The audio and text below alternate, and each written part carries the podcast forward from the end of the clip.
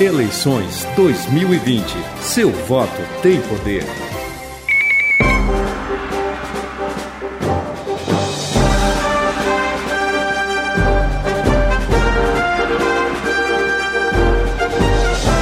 Agora são 12 horas e 10 minutos com 45 segundos. É o contraponto da cultura aqui na Rede Costa Oeste de Rádio. E nós, nessa marcha e contramarcha das eleições do ano de 2020, nós estamos entrevistando ainda a bateria de entrevistas com os candidatos a vice-prefeito aqui em Foz do Iguaçu. E quero dizer também que o primeiro debate da Rádio Cultura será realizado no dia 27 de outubro, tá? 27. 24 de outubro 24 e 12 de 24 de outubro, né? Novembro. 24 de outubro, 24 de outubro, o primeiro debate, o segundo no dia 12. 12 do mês de novembro. E aí nós também vamos ter que mudar um pouquinho a dinâmica das entrevistas em relação aos prefeitos, que nós tínhamos por bem fazer de forma intercalada dia sim, dia não, mas para que não tenha prefeito ou candidatura, candidatos que, é, digamos assim, tenha que ser entrevistado depois do debate, nós já não teremos, já não é mais possível, depois do dia 12, inclusive, fazer entrevistas.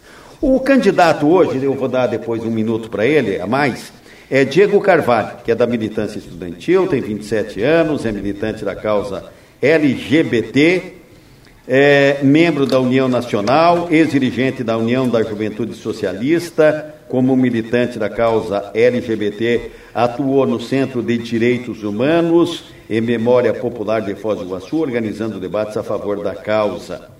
É, também esteve presente em importantes momentos da luta do movimento estudantil, como quando foi sancionado 10% do PIB para a educação. Fez parte da União Municipal dos Estudantes de Foz do Iguaçu e foi dirigido e foi dirigente da União Paranaense dos Estudantes UPA. 12 horas e 12 minutos. Diego, obrigado pela tua participação aqui no estúdio da Rádio Cultura, seja bem-vindo. Né? E aí eu coloco sempre, como eu faço com todos os candidatos, o que, que te move politicamente, pessoalmente, a fazer parte na condição de candidato a vice-prefeito em Foz do Iguaçu. Bem, primeiramente, bom dia a todos os ouvintes, a quem nos acompanha pelo rádio, pelo site, a todos vocês que estão aqui. O que me move a estar dentro da política é representar essa juventude muitas vezes esquecida, né? Muitas vezes na política, a política muitas vezes não credibiliza o jovem a estar ali, a dar a, a sua opinião. Então, hoje, a gente pode ver aí por todos os lugares um grande número de jovens que se predispõe a estar né, nesses cargos de vice-prefeito, de vereador, para trazer essa juventude, para dar voz a essa juventude e construir mais políticas públicas ainda voltadas para essa juventude, para que a gente possa ter aí o protagonismo da juventude que precisa né, ocupar os espaços e ocupar as cidades, né, porque uma cidade ela é construída por todos os cidadãos, inclusive a juventude também pode ajudar. Então, a minha vontade de estar aí é mostrar que não somente eu, mas qualquer um que está me ouvindo agora pode fazer a mesma coisa que eu, é só ter coragem e convicção que vai dar certo. Diego, é, chamou a atenção nossa aqui da reportagem da Rádio Cultura, do jornalismo. É, tem algum senão apontando no site do Tribunal Regional Eleitoral em relação ainda ao registro como pendente alguma coisa que não foi atendido de acordo com a legislação eleitoral. Você está sabendo disso? Já tomou providência? Então, a gente acabou de ficar sabendo, eu acho que ao mesmo tempo que vocês, e eu já estou sendo informado que os advogados já estão tomando ciência disso e estão tratando isso. Então, após inclusive essa minha entrevista, eu vou entrar em contato e saber como procede. Mas a gente não sabia sobre isso, ficamos sabendo agora junto com vocês. Ok. São 12 horas e 14 minutos com 35 segundos. Nélio. Candidato, é natural que para qualquer função há uma necessidade de habilitação para ela, de uma certa experiência para ela. Nesse sentido, o que é que você colocaria como suas qualificações ou experiência numa área para administrar uma cidade? Olha, como bem diz a minha descrição, eu fiz parte de movimentos em que a gente aprendeu na prática como a gente conversa e dialoga com as pessoas, né? Inclusive em direito humano. Então eu posso muito bem estar junto ao prefeito municipal da cidade, dialogando com a população, porque eu acho que essa é a missão do vice-prefeito, né? Enquanto o prefeito trabalha numa gestão, a gente não pode estar desaparecido, como sempre foi. O vice-prefeito nunca teve essa visibilidade de vice-prefeitura, né? Sempre é o prefeito. Então eu quero estar junto ao prefeito, dialogando com a comunidade, ouvindo a comunidade, aí não só os jovens, ouvindo a todo mundo que constrói, ouvindo o povo do bairro, da periferia e construindo junto, construindo políticas de direito humano, construindo a cultura, ao qual eu também faço parte e sou atuante, né? Faço parte do Conselho Municipal de Cultura e eu acho que a gente precisa avançar em cultura nessa cidade. Então, é essa missão, né? Ser um vice-prefeito que dialogue e que realmente trabalhe, não que se desapareça e que só cumpra a função quando o prefeito estiver em ausência. Eu acho que é essa a minha missão. Ser realmente um vice-prefeito, saber dialogar com a comunidade e trazer o que eles esperam que seja aprovado e realmente estar ali, ajudar a fiscalizar e fazer com que as coisas sejam cumpridas, porque é isso que a população espera, não é só política. Eles querem que o médico esteja lá no hospital, eles querem que a cultura esteja boa, eles querem que tenha uma praça para eles, eles fazerem as coisas. Então, é nós que vamos ter que estar ali dialogar, não só com o município, mas com o Estado e com o país, porque mesmo que o prefeito não tenha algumas atribuições, ele tem essa força né, de pedir para que tragam-se as coisas aqui para o município. Então eu acho que essa é a missão do vice, estar junto, dialogar e também saber que as coisas estão sendo cumpridas. São 12 horas e 16 minutos, é a Rádio Cultura de Foz do Iguaçu, a M820, Rede Costa Oeste de Rádio, hoje entrevistando Diego Carvalho que é da militância estudantil e candidato a vice-prefeito na chapa de Anelcir Larman, o alemão do PCdoB, e quem pergunta é o Dante. Uh, candidato, uh, a gente tem percebido que Foz do Iguaçu tem muito problema social e com a pandemia me parece que o número de moradores de rua ambulantes aumentou muito, né? Você tem uma experiência na área social. O, qual o principal problema que você vê nessa área em Foz do Iguaçu e como resolveria?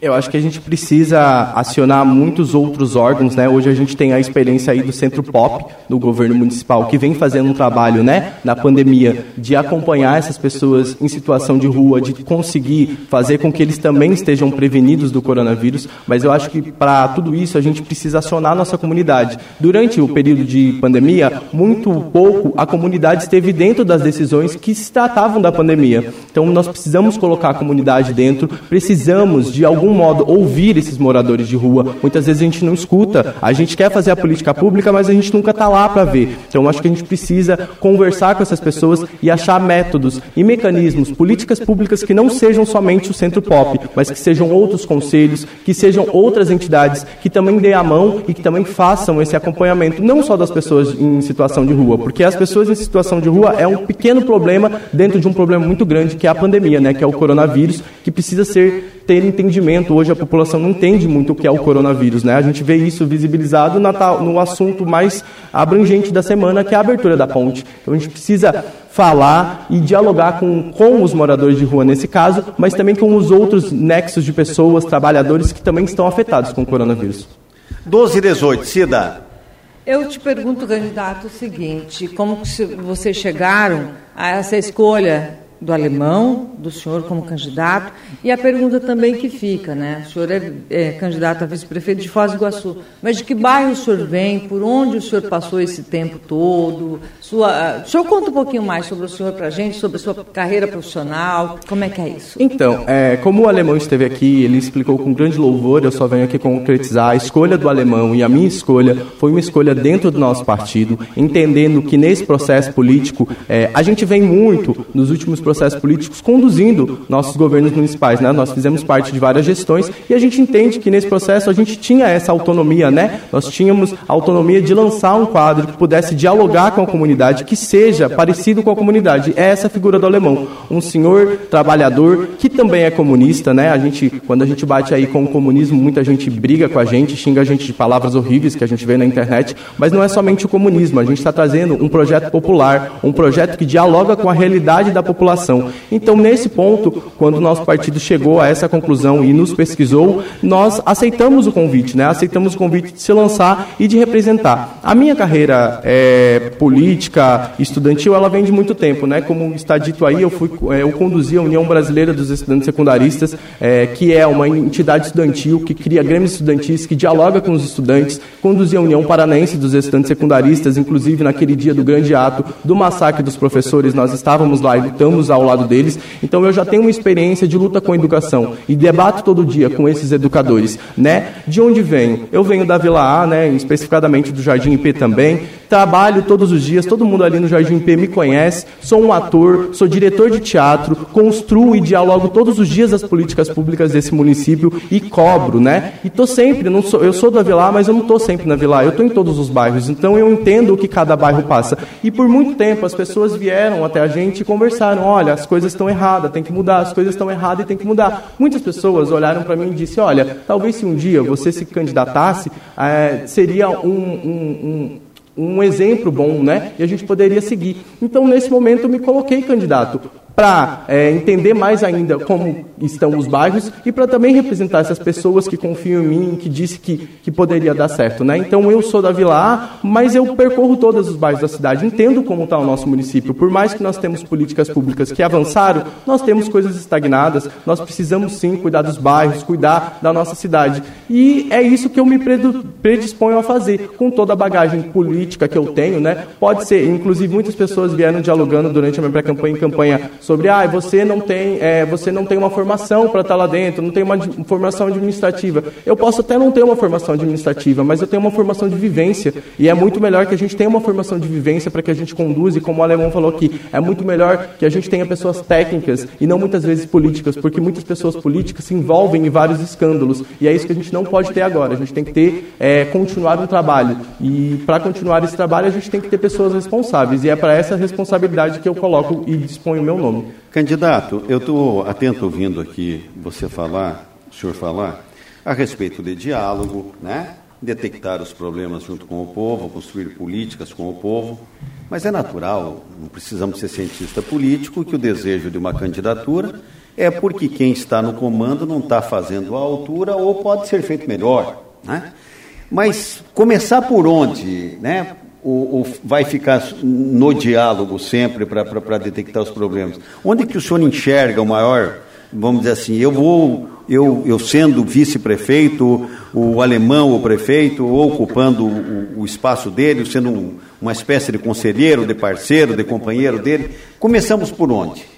Olha, é, nessa questão aí eu acho que a gente já encaixa as nossas propostas, né? Eu acho que uma das prioridades do nosso governo, e eu acho que não tem que ser só nosso, é a educação municipal. Nós temos aí relatos de mães que tem que deixar seu filho às nove da manhã e buscar um meio-dia na creche. É impossível que uma mãe tenha segurança que seu filho esteja sendo bem cuidado se ela tem que sair do seu serviço para buscar seu filho no meio do dia. Como essa mãe vai trazer o dinheiro para casa se hoje o serviço de creches não oferece um sistema integral? Precisamos ter um sistema integral na gestão municipal, um sistema integral que não seja só integral para receber seu filho, mas que a mãe acompanhe o filho e veja que aquela creche está cuidando bem das pessoas. A gente é, entende que tem muitas coisas a mudar na nossa cidade. Outra proposta é o sistema de transporte público. Precisamos averiguar os contratos de, da, da, da Fostrans para ver a possibilidade de olhar essa passagem que tanto o cidadão reclama, e não é hoje, fazem muito tempo, o cidadão reclama que não tem como pagar um preço desse na passagem, nós precisamos criar políticas públicas para que isso chegue ao cidadão, para que ele ajude a construir o passe livre para os estudantes, que eles vêm falando tanto, e não tem que ser um passe livre restrito. Vários é, reportagens de jornais dizem, vários sites inclusive dizem que nós podemos e conseguimos fazer o passe livre geral para que os estudantes mas não só estudantes, os trabalhadores também possam pegar o ônibus, chegar ao seu trabalho, pegar o ônibus, chegar à sua escola e poder é, é, construir a cidade, né? A demora nesse sistema de integração de ônibus, né? Muitas vezes eu mesmo convivo com isso, vou pegar um ônibus, fico ali meia hora esperando um ônibus que muitas vezes não passa e não tem explicação para isso. Nós precisamos trazer até o cidadão, né? E a cultura, né? Nós temos uma cultura que vem sendo muito trabalhada, mesmo com os desavanços e retiradas, né? A cultura, a, a cultura sofre aí um desmando que foi a retirada, é, a criação das secretarias de cultura, né? Tirando é, essa força que a cultura tinha, mas em Foz do Iguaçu nós temos uma cultura cultura que vem se transformando, então é prioridade que a gente continue transformando essa cultura, não que a gente faça uma nova cultura, até porque nós temos aqui um projeto de cultura que vem sendo construído, o fortalecimento dos conselhos municipais de cultura e, dentro desse quesito aí também, lembrar em todos esses assuntos da pandemia. Ela não pode sair de questão, nós precisamos falar da pandemia, nós precisamos falar é, desse auxílio que os atores e os artistas vêm recebendo, que é a Lei Aldir Blanc, né? Nós precisamos falar sobre assegurar aos artistas é, um, um método para que eles consigam viver da cultura, que muitas pessoas vivem da cultura, né? Então a gente tem vários, é, várias áreas na nossa cidade que a gente precisa continuar transformando e outras que a gente precisa construir, continuar transformando ainda mais. E para encerrar, assim, é, as nossas, os nossos meios fluviais, né? As nossas águas, o nosso meio ambiente, a nossa cidade e trazendo assim e montando assim uma integração para que depois dessa pandemia a gente continue forte e transformando nosso município. 12 e 25 com 34 segundos, né, Leo? Candidato, vocês têm tido dificuldade de entrega do material de propaganda para o horário eleitoral, por exemplo, para o rádio. Dentro disso, quem não consegue algo tão pequeno, não colocaria em dúvida uma possibilidade de uma administração municipal? Então, a gente tem tido dificuldade sim na entrega do material, mas as nossas redes têm sido muito visibilizadas. Ah, e a gente conseguiu já resolver esse problema, inclusive, né? Mas tem, como vocês também sabem, existem datas para a entrada desse material, então não, não, a gente espera que na data certa seja esteja no ar esse material, como a gente vem dialogando na última semana. Mas, ah, como a gente disse, a nossa campanha é virtual, né? A gente vai respeitar as orientações do Covid e é isso que a gente vem fazendo, criando materiais, dialogando com a comunidade e mesmo assim, com o material sem material, nós precisamos estar na rua, né? Então é isso que vai acontecer a partir de, dessa semana. Já temos agenda para. É claro que a gente não vai chegar perto das pessoas, porque a orientação do Covid é não se aproximar das pessoas, mas visitar os bairros, entender a situação que os bairros vivem e aí, inclusive, convidar o, morador a estar conversando com a gente, porque eu acredito que não são só os materiais é, que garantem uma boa eleição, mas é a vontade, a verdade e a convicção de que essa pessoa vai te bem representar. Então, é isso que a gente tem que levar. É a cara a cara, é que as pessoas sintam que a gente está levando a verdade. E eu acho que é isso que a gente vem levando em todos, em todo o momento da nossa campanha. Mesmo com todos os ataques que a gente vem sofrendo, a gente está levando a verdade e a convicção de que a gente quer transformar a Foz do Iguaçu, né? 12 e 27. É você, Dante. Ok. Uh, candidato, como fazer o jovem iguaçuense, depois de formado, continuar em Foz do Iguaçu? Como gerar emprego nessa cidade? Então, a gente tem aí em Foz do Iguaçu muitas, é, muitos mecanismos né, é, que podem gerar empregos, mas a questão de emprego em Foz precisa ser muito mais bem trabalhada. Nós precisamos encontrar geração de emprego não só para esse jovem que sai da universidade. Aí eu trago de novo o Covid, vocês me desculpem, mas o Covid ele vai ser o centro do nosso assunto, né? Nós temos que pensar não só no jovem que vai entrar no mercado de trabalho, mas e esses desempregados que durante o coronavírus foram desempregados e até hoje não sabem para onde vão. Nós precisamos criar incentivos de cursos, de formações para esses jovens que tanto que saem da universidade ou trabalhadores que foram desempregados, que eles se, que eles entendam que não é só um desemprego, que eles estão sendo preparados para um próximo emprego, né? Hoje nós temos um déficit muito grande no nosso sistema de trabalho. A gente precisa dialogar com os trabalhadores, com o serviço técnico, com o serviço municipal e tentar encontrar saída para que a gente continue transformando o trabalho no nosso município, né? E aí, grande exemplo disso, que é um exemplo formador de pessoas de trabalho que não só são aqui para a nossa cidade, mas para a América Latina inteira, é a Universidade Latino-Americana, a Universidade Federal Latino-Americana. Dentro dela tem várias pessoas e com o surgimento dessa universidade, a gente teve muitas coisas acontecendo. Teve cultura florada, nós tivemos vários jovens que já saíram de lá lá. Então a gente precisa criar uma política pública de asseguramento para que esse emprego esteja com o jovem, que a gente consiga não só empregar o jovem, mas que a gente consiga é, seguir orientando ele para que ele entenda que aquele trabalho é um trabalho que ele se sinta bem a fazer e consiga é, aumentar ainda mais os trabalhos para as pessoas que precisam. É uma necessidade muito grande. O, o brasileiro, o iguaçuense, precisa trabalhar muitas vezes para sustentar sua casa, sua família, e a gente precisa entender isso. Então, cabe a nós criar políticas públicas e a gente não vai criar nenhuma política pública que não dialogue com o verdadeiro sentido da população. Então, se é esse sentido, a gente vai conversar, vai trabalhar e vai construir junto. Candidato, o senhor tem um minuto é, para colocar aí a sua palavra final.